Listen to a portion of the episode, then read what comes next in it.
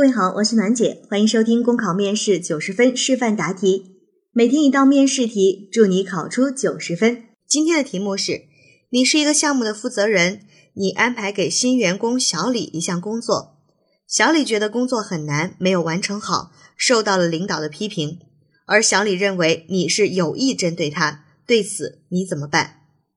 在这道题目当中，我们的沟通对象其实是涉及到几个。第一个肯定是新员工的小李，因为在这个过程当中，小李出现了很多问题，他觉得工作难，没有完成，并且受到了批评，而且呢，对你产生了一个误解，所以我们一定要解决好和小李之间的这个关系。而第二个沟通对象呢，就是我们的领导，领导批评小李，其实我们是有责任的。我们要向领导去说明情况，并且呢，承认自己在这个过程当中啊存在的一些问题。我们可能并没有了解小李的一些情况，就给他安排了工作，并且没有能够在这个过程当中给他提供一些技术上的指导和支持。那还有一个沟通对象呢，其实不是沟通对象，其实还有一个任务，就是我们要帮助小李和小李一起把这项工作能够真正的完成，这样我们才能够完整的解决好这个沟通的任务。好，考生现在开始答题。小李由于没有做好工作，受到了领导的批评，而小李呢也对我心生不满。作为这个项目的负责人，我是负有着不可推卸的责任的。因此，面对题目当中的情况，我会勇敢的承认错误，及时和小李和领导消除误会，维护我们团队的和谐氛围。首先，针对这一情况，我会积极的反思，明确自己的错误。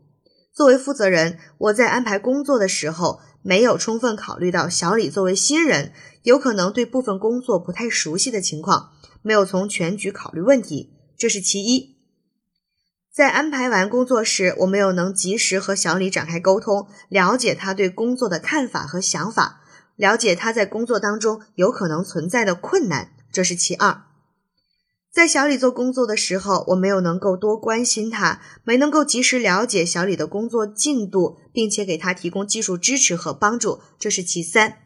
以上三点其实都是我作为项目负责人应该做而没有做到的地方。因此，对于小李工作没完成好这一情况，我确实有着难辞其咎的责任。我应该向小李及领导承认错误。其次，我会分别的找到小李和领导。与他们进行一个开诚布公的交流，我会向领导承认，在我布置任务的时候出现的问题，包括我考虑问题欠妥，并且呢，在这个事情当中，我应该负主要的责任。希望领导不要对小李产生意见。此外，我也会找到小李，诚恳的跟他沟通，告诉他当时项目时间比较紧，任务重，而我自己在布置任务的时候，的确考虑问题欠妥，导致现在呢出现了这样的问题。我已经向领导说明了情况，也承认了错误，告诉他我真的不是故意的要针对他，希望能够通过我的沟通来消除小李对我的误解，不要认为我是有意的针对他。与此同时呢，我还希望进一步的和小李进行一个沟通和交流，了解他入职以来的感受、困惑、遇到的困难等等，给予他一些帮助，帮助他解决问题，从而恢复和小李之间的一个良好的关系。最后，我会谨记此次事件的经验和教训，在以后的工作当中，我会注意多关心小李以及其他新员工的一些心理和工作上面的情况，及时的去帮助他们解决问题。而在安排工作的时候，也一定会多注意同事间的交流和合作，共同将每一项任务都能够完成好。考生答题完毕。好了，今天的题目就分享到这儿，我是暖姐，明天见。